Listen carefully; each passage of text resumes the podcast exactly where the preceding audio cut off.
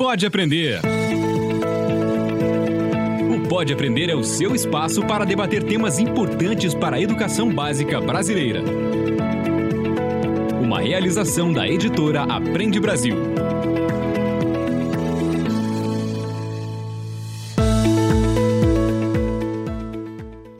Eu sou a Danaí Búbalo. Seja muito bem-vindo, seja muito bem-vinda ao Pode Aprender, o nosso bate-papo qualificado sobre a educação básica brasileira. Puxe uma cadeira, faça aquele café ou deixe essa conversa rolando no seu carro, porque vamos trocar muitas ideias e aprendizados.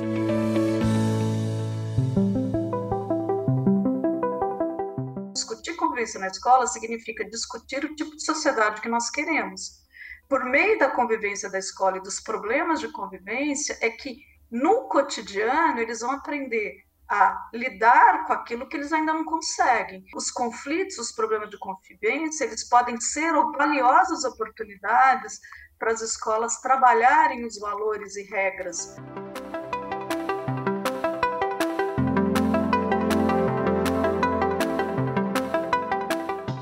Este episódio do Pode Aprender vai debater o ensino de valores na escola.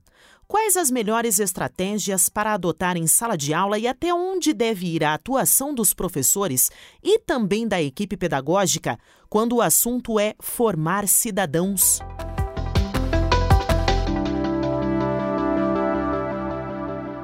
Livro aberto.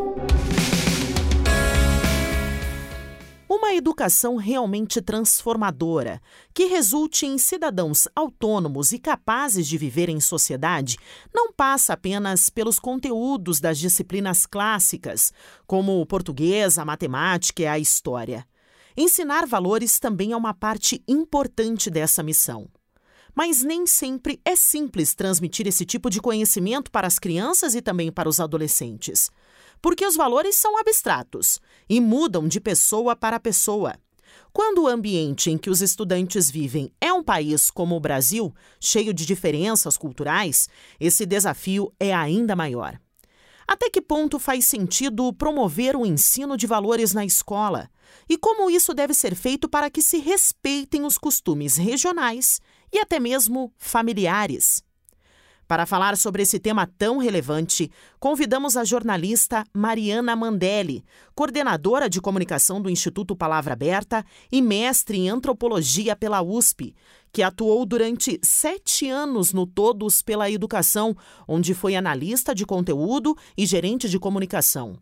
Então, seja muito bem-vinda, Mariana, e obrigada por aceitar o nosso convite. Eu que agradeço é um convite, é um prazer estar aqui com vocês, fazendo essa discussão tão importante e tão relevante para o momento que a gente está vivendo aqui no Brasil. E além da Mariana, quem também participa do nosso bate-papo de hoje é a pedagoga Thelma Vinha, doutora em educação pela Unicamp e professora do Departamento de Psicologia Educacional também na Unicamp.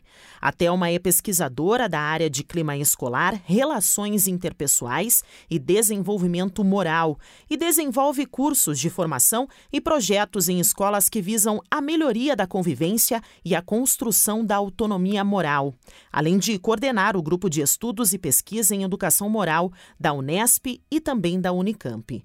Então, muito obrigada, Thelma, por aceitar o nosso convite. Seja muito bem-vinda. Obrigada, é um prazer estar com vocês conversando sobre esse tema que tem sido alvo de anos, de décadas de pesquisa e que é muito bom traduzir que esse conhecimento da academia de pesquisa chegue também cada vez mais às escolas. E é um prazer também compartilhar essa conversa com a Mariana. Bom, agora que já demos as boas-vindas às nossas convidadas, vamos ao nosso bate-papo.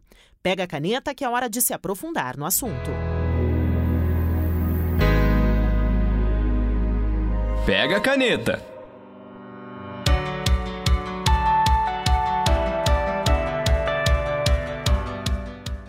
Base Nacional Comum Curricular, ou BNCC, que guia tudo que os estudantes precisam desenvolver ao longo de sua vida escolar, determina que, além dos conteúdos teóricos e práticos, também é uma atribuição da escola contribuir para o desenvolvimento de 10 competências gerais. O documento menciona, por exemplo, que os estudantes devem exercitar a empatia, o diálogo, a resolução de conflitos e a cooperação, fazendo-se respeitar e promovendo o respeito ao outro e aos direitos humanos.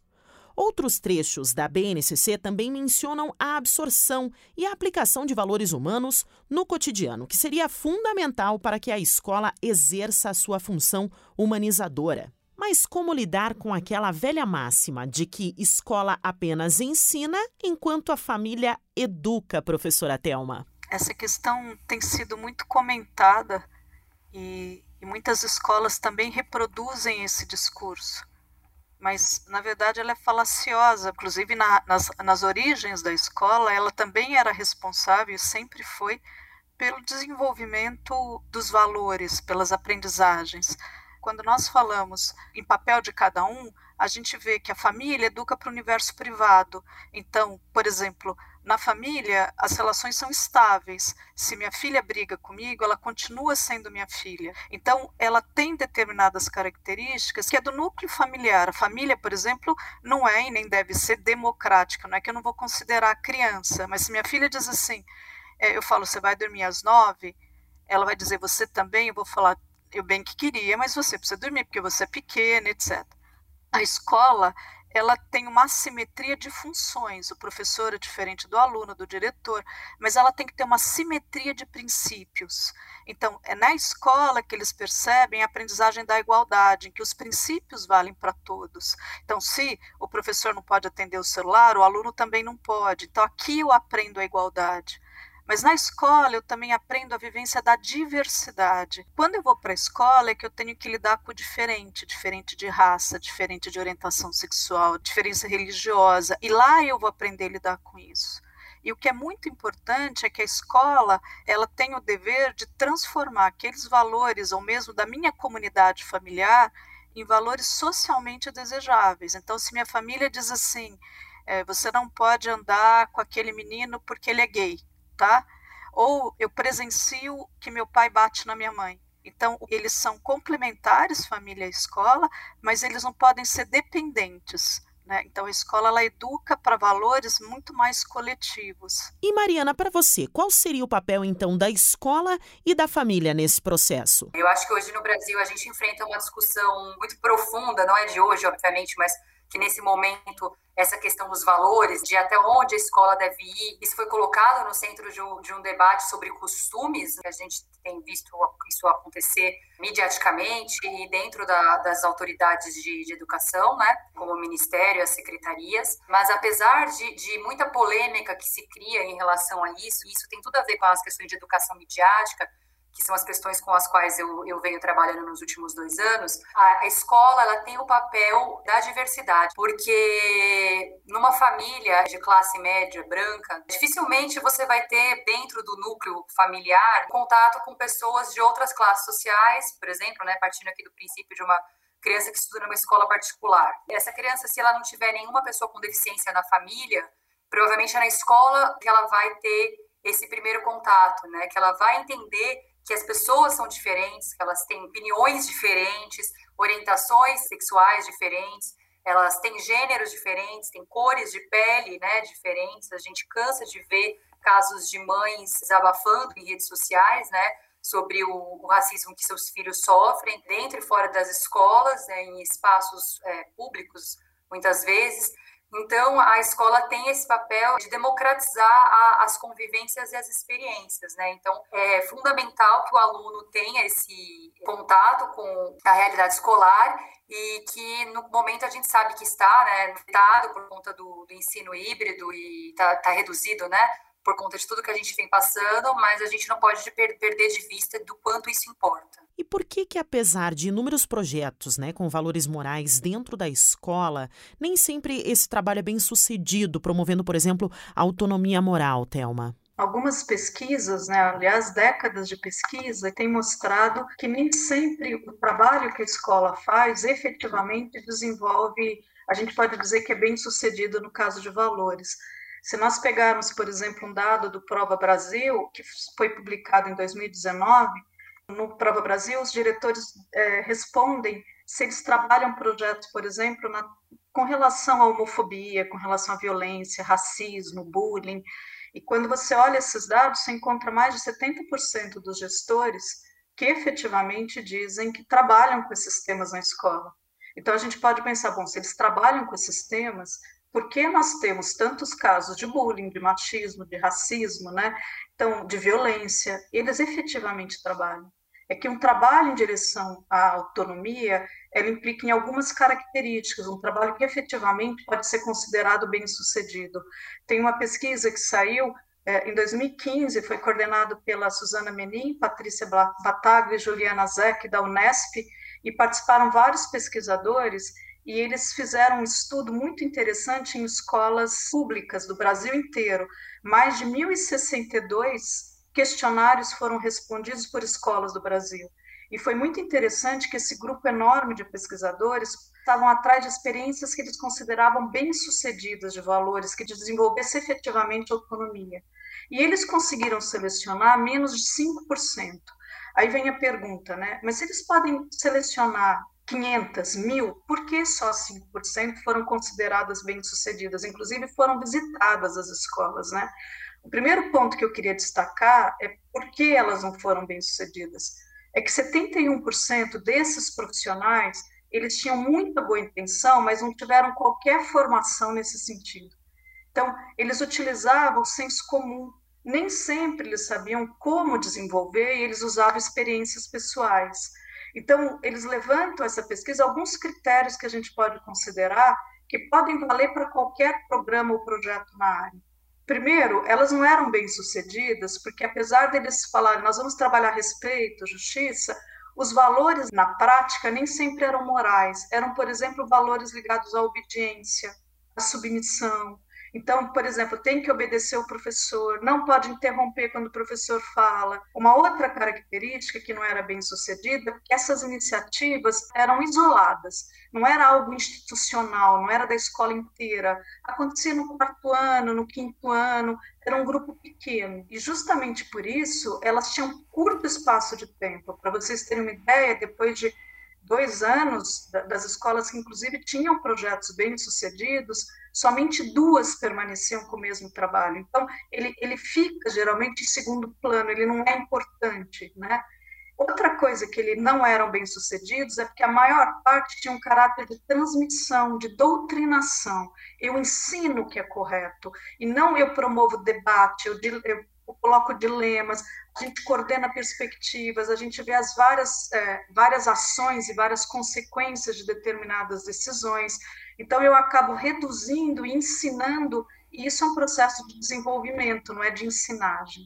E os dois últimos que eu encerro é que havia uma contradição entre o clima relacional e disciplinar da escola com aquilo que o professor pretende ensinar. Então, por exemplo, ele pretende ensinar justiça, mas de repente os alunos estavam conversando muito, ele colocava um para fora e esse aluno falava: Mas professor, não sou só eu. Ele falava: Não quero saber, fora. Ele falava: Mas não é justo, não quero saber, fora. E deixava os outros, entendeu? Então, usavam castigos que, por exemplo, tiravam o diálogo. Então, é, apesar do ensino, o ambiente da, da escola não era favorável. E vários estudos demonstram como você tem que ter uma coerência entre aquilo que você ensina e o ambiente que você oferece. E dois últimos aspectos é que eles eram direcionados só para os alunos e não para nós. Qualquer bom trabalho em desenvolver valores ou autonomia tem que ser para nós que convivemos para nós, nós professores, nós profissionais de educação, nós funcionários, nós alunos. Então, desconfie de qualquer projeto direcionado só para os alunos ou que a formação para os professores é só de executor das ações e não de alguém que também vai desenvolver todas essas competências, essas habilidades. E, por último, fundamental que seja um projeto institucional assumido de uma maneira intencional pela escola, num processo de construção coletiva. Do contrário, a gente diz claramente que um bom projeto, algo que pode ser bem sucedido nessa área, você tem que trabalhar em três vias simultaneamente, tá? Essas vias são interrelacionadas. A via institucional, em que as atividades educativas vão partir dessa organização da escola, da classe, que tem como pressuposto uma participação democrática. A via interpessoal, que é quando você investe na maneira, por exemplo, de ser e fazer dos profissionais da educação, para que eles mudem as relações entre eles e também com os alunos. E, por último, a via curricular, em que implica em planejamento e atividades que são pensadas especificamente para que os valores morais, as habilidades socioemocionais sejam objeto de conhecimento tanto para os alunos como para os profissionais da escola. Então, eu penso sobre isso, eu penso sobre formas de expressar sentimento, maneiras de, de me comunicar de forma mais construtiva. Se nós não atuarmos nessas três vias, a gente tem pouca chance de êxito, de transformação de uma cultura escolar. Mariana, e os problemas de convivência né, que as escolas brasileiras enfrentam, eles têm relação com a falta de valores ou não? Olha, essa é uma questão complicada, né, e complexa, porque é difícil a gente virar e dizer, né, nossa, faltam valores, porque a gente tem uma das sociedades mais desiguais do mundo, né? Já fomos, inclusive, um dos países ali no top 3. É, hoje, se eu não estou enganada, a gente está entre os 10, né? Então, a gente, principalmente no sistema público de ensino do Brasil, a gente recebe crianças de diferentes origens. Às vezes é uma, uma mãe que não consegue estar presente porque trabalha muito, né? Faz itinerários de horas das periferias né, para o centro das cidades, sabe que estruturalmente existem muitas famílias com pais ausentes, então é complicado a gente classificar dessa maneira, porque nós somos um país extremamente desigual. Por isso que a escola é, deveria funcionar, né, como, vou usar até uma palavra simplista aqui, mas como um, um instrumento que democratizasse né, experiências, conhecimentos, justamente para tentar equilibrar, né, a BNCC ela vem um pouco com, com essa ideia, né, qual é o princípio dela? O próprio nome já diz, você tem uma base nacional comum para todo o território brasileiro. As pessoas confundem a base com o currículo, ela não é um currículo, né? Ela tem os princípios gerais, ela é gigantesca, é um documento enorme, mas é um documento orientador para que as comunidades, os territórios desenvolvam, baseado naquilo, conteúdos, projetos pedagógicos que tenham a ver com as suas, com as suas especificidades, né? Ela é uma base, ela traz o mínimo, então essa é a ideia, que a gente conseguisse ter uma certa equidade, digamos assim, em territórios tão distintos, né? Os problemas de convivência que a gente tem é, dentro das escolas, eles mostram as diferenças também de territórios, né? Então, você vai ter em lugares mais vulneráveis problemas de conflito intraescolar que tem a ver com o território, problemas com droga, por exemplo. Você vai ver que é uma comunidade onde o tráfico é muito comum. E aquilo vai para dentro da escola. A escola não é uma ilha, né? Ela não é isolada da comunidade, ela não é isolada da vizinhança. Então, é, esses problemas é, são, eles são inerentes ao, ao, ao, território.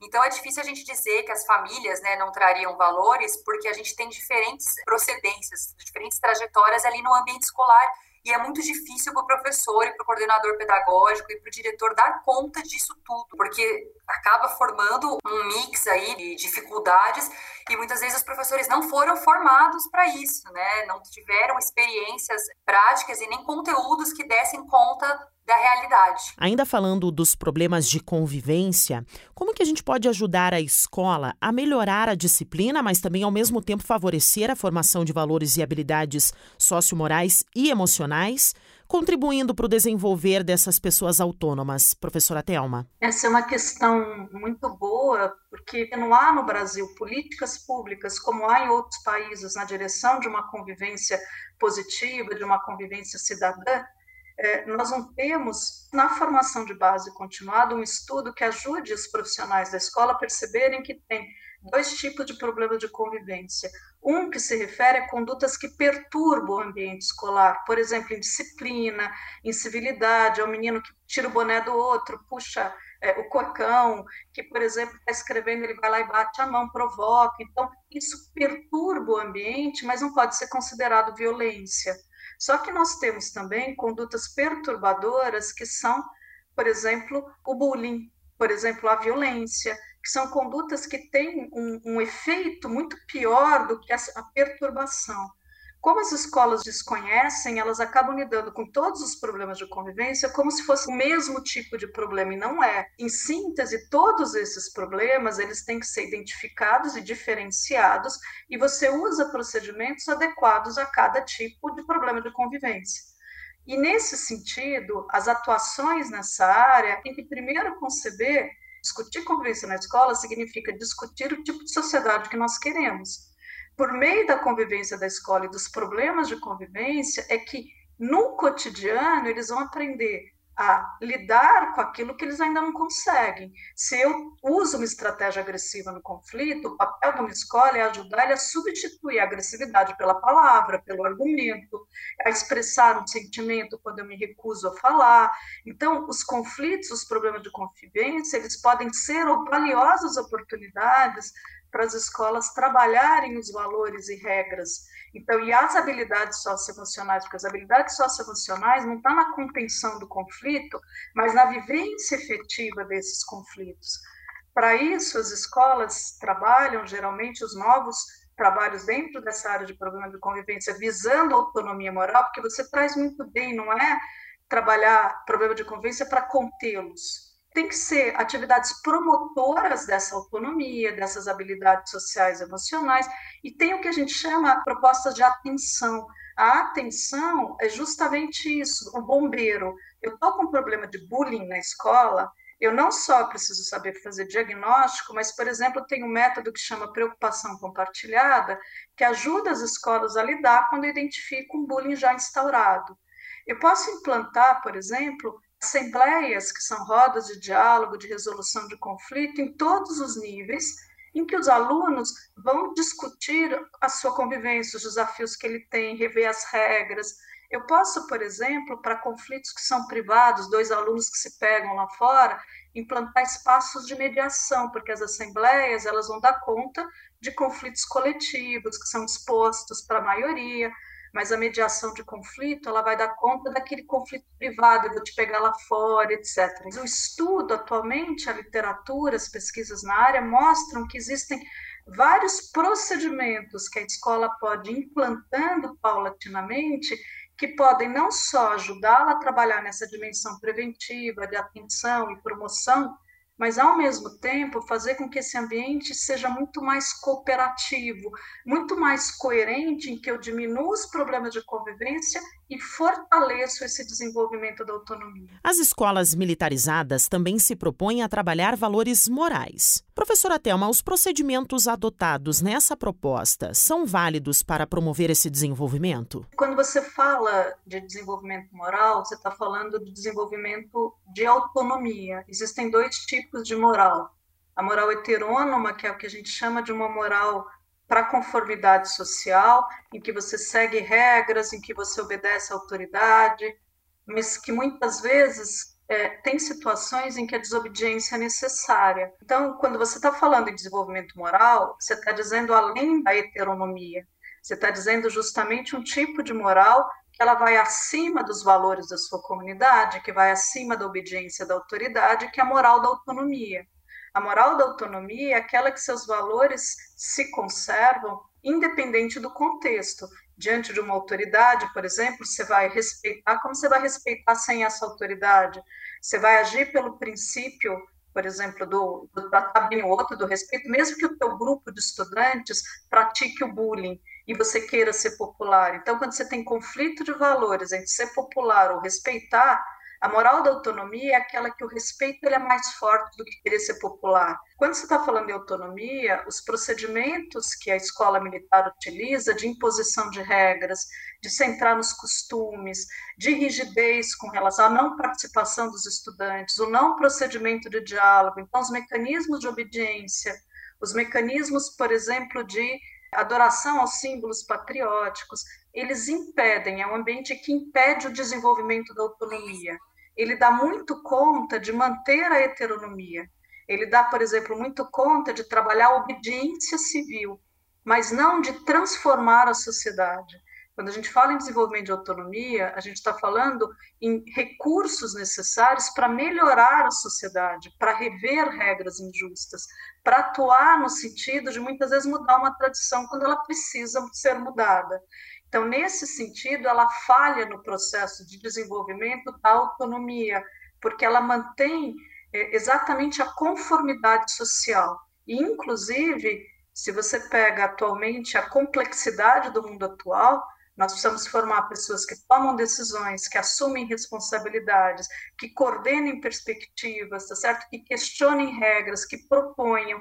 Então, ela também vai em direção contrária a esse perfil cada vez mais necessário para a gente lidar com a complexidade desse mundo pós-moderno. Agora, Mariana, quais conceitos as escolas podem se apegar para promover um ensino uniforme e progressista, considerando os valores que norteiam a ideia de cidadania? Olha, eu acho que, até vou soar repetitiva, mas a própria BNCC traz essas orientações, né? Quando a gente olha ali no comecinho dela, que ela traz aquelas 10 competências é, gerais, isso já serve de norte né, para os professores e, e, coordenadores pedagógicos trabalharem nos projetos das escolas essas competências, como isso vai ser desenvolvido é, dentro e, e às vezes fora de sala de aula, como a própria Thelma falou. Né? Existem diversos dispositivos, digamos assim, dos quais os professores dispõem para poder colocar isso em prática. Isso não é necessariamente algo de dentro de sala de aula ali fechadinho nas quatro paredes, num período pré-pandêmico, é claro. Mas existem várias iniciativas, né, rodas de conversas, assembleia, escolas com grêmios, né, estudantis e com esses outros tipos de colegiados, né, de alunos. Isso ajuda muito na organização, na disciplina e até na, na hierarquização de tarefas, né, dos alunos. E voltando ao que eu estava comentando, a própria BNCC, quando a gente olha essas competências gerais, a gente tem, por exemplo, cultura digital, pensamento crítico, projeto de vida, autoconhecimento, autocuidado, empatia, responsabilidade e cidadania. Eu citei algumas aqui das 10, né? Em tese, um aluno, quando se forma no ensino médio, né, quando ele termina o terceiro ano, ele deveria ter desenvolvido todas essas competências com o propósito né, dele se formar como um cidadão que consiga construir que consiga contribuir, desculpa, para uma sociedade melhor, né? mais ética, mais democrática, mais inclusiva. Então, o que eu acho que, a BNCC já tem pode ser explorado, né? E acho que hoje a gente tem muitas, é, por conta das redes sociais e da, e da internet, parece meio bobo dizer isso, mas a gente consegue se conectar né, em redes de professores, em projetos que e se inspirar por iniciativas, a gente tem muito mais informação. Então, é bom que os professores se atentem também para essas questões, porque muito das, desses conflitos, né, de, e essas, essas discussões de valores, hoje os alunos estão levando para as redes sociais, né, das quais eles fazem um uso muito intenso, e muitas vezes o professor fica sem saber novamente como agir porque faltam referências, é um tema, falta referência, é um tema novo também para todo mundo, tá todo mundo meio que aprendendo junto, mas a gente não pode tirar isso de vista também. Aproveitando então a fala da Mariana, aqui no Pode Aprender, nós gostamos sempre de trazer bons exemplos de escolas ou então municípios inteiros que estejam desenvolvendo trabalhos significativos relacionados ao tema de cada episódio. Vamos ouvir então a iniciativa inspiradora de hoje. Para se inspirar. Meu nome é Luciene Tonheta, eu sou professora do Departamento de Psicologia da Educação é, da Faculdade de Ciências e Letras da Unesp. Também sou líder do GPEM, o Grupo de Estudos e Pesquisa em Educação Moral, que reúne pesquisadores da Unicamp, da Unesp e de outras universidades estrangeiras, e coordeno aqui no Brasil uma rede de escolas que tem implantado dentro do seu cotidiano um tipo de sistema de apoio entre iguais chamado de equipes de ajuda.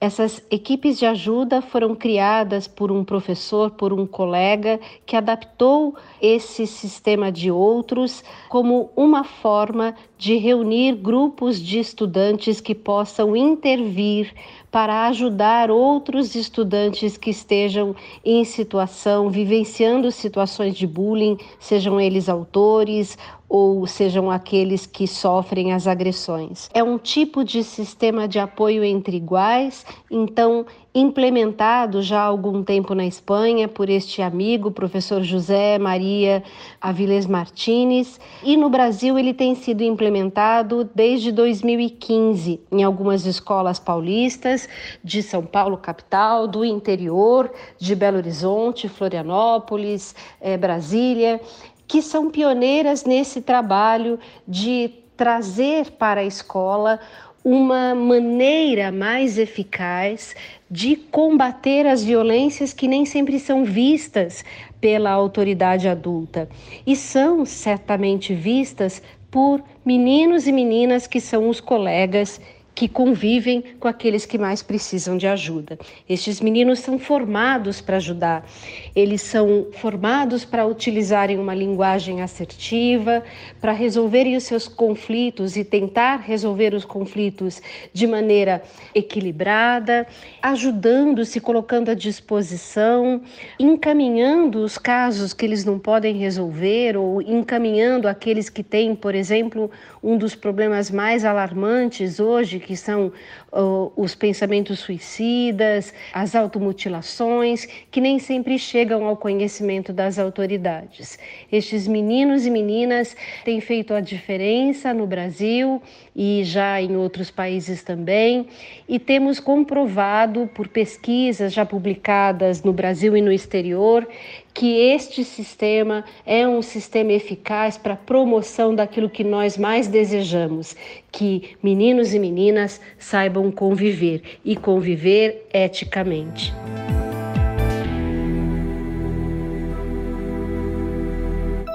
Múltipla escolha. Chegamos ao momento do nosso episódio em que pedimos que os nossos convidados deixem algumas dicas de conteúdos que podem levar esse bate-papo para além do nosso podcast.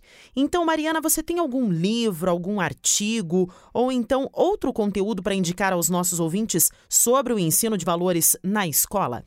Tenho sim. Especificamente sobre essas questões de valores, né, de conflitos no mundo conectado, digamos assim, né, dentro das escolas conectadas e mesmo tendo em vista todas as desigualdades e divergências que a gente tem, é bacana dar uma olhada nos materiais da própria SaferNet Brasil. Eles têm materiais e cartilhas muito bacanas, inclusive para professores, né. A UNESCO tem um currículo é, que fala de alfabetização midiática e informacional para a formação de professores, então ela considera, né, todas essas questões de desinformação, de polarização, digamos assim, de opinião versus fato, de violência contra direitos, é, como isso desembarca né, num discurso de ódio, que também tem tudo a ver com a questão de valores. Então, o currículo da Unesco está disponível no site deles. Também as publicações da ABP Educom, né, que é o pessoal que, que lida com educomunicação, que discute todas essas questões na perspectiva de mídias, né, de criação de mídias. Todos esses conteúdos que eu citei é, e mais outros estão disponíveis no site do Educamídia, né, que é o programa de educação midiática do Palavra Aberta. Tá tudo aberto, é tudo gratuito. É, tem planos de aula também para os professores aprenderem a lidar com, com questões de representatividade, questões de discurso de ódio novamente, questões de fake news e todos esses, esses temas que estão no auge né, dos debates educacionais aqui no Brasil. E você, tem uma, alguma indicação para os nossos ouvintes, até para que eles possam se aprofundar aí no assunto? Então, eu queria indicar um livro que eu escrevi junto com vários colaboradores e ele abre justamente com o tema dos valores. Além disso, existe uma preocupação muito grande da Unicamp da disseminação do conhecimento e da pesquisa. Então, tanto no Facebook como no site do nosso grupo de pesquisas, que chama GPEM, Grupos de Estudos e Pesquisas em Educação Moral, ele tem no próprio Facebook tem uma série de propostas de atividades, vídeos, lives, também todos disponíveis gratuitamente. E no site do GPEM, que é gpem.org, tem uma biblioteca classificada por temas. Então, por exemplo, problemas de convivência, conflitos, procedimentos de mediação, como é que se faz assembleia, desenvolvimento socioemocional, escolas militarizadas. Então, ele está classificado por temas e as pessoas podem acessar e entrar nos links para ter o material. Diversão para casa. Infelizmente, estamos chegando ao fim de mais um episódio, mas antes de encerrar, eu quero agradecer então a presença das nossas convidadas e nós sempre gostamos de abrir um espaço para que elas deixem um canal de contato aos nossos ouvintes. Então, Mariana, como que eles podem te encontrar? Como que eles podem acompanhar o teu trabalho? Qual seria o seu canal de contato? A gente está disponível, né? Não só eu, Mariana, mas toda a equipe do Palavra Aberta é, e do Educamídia nas redes, né? São todas é arroba Educamídia. Estamos em todas elas, no, no YouTube, no Instagram, no Facebook, no, no Twitter também. E um e-mail para contato é, para quem quiser entrar em contato diretamente, é mariana, arroba, palavra aberta, tudo junto, né? .org.br. Então a gente está disponível para apoiar os professores, é, educadores e demais interessados sempre que quiserem, é só dar um alô. E Thelma, como que os nossos ouvintes podem te acompanhar, né? Acompanhar o seu trabalho, te encontrar, talvez aí continuar o nosso bate-papo de hoje? Podem entrar em contato diretamente com o e-mail do GPEM, que é um e-mail que eu acesso continuamente, né? É contato arroba gpen.org. Aí fica fácil me achar. Então, muito obrigada, Thelma. Muito obrigada, Mariana. E a você que nos escuta, obrigada por ter nos acompanhado até aqui. Lembrando que você sempre pode mandar as suas perguntas, os seus comentários e também as suas sugestões pelo nosso e-mail, o podeaprender.gmail.com e nos acompanhar na sua plataforma de podcast preferida, além das redes do Aprende Brasil, é claro. Até a próxima! Produção e edição de Central Press Brasil, este podcast é uma iniciativa da editora Aprende Brasil. Um futuro melhor por meio da educação.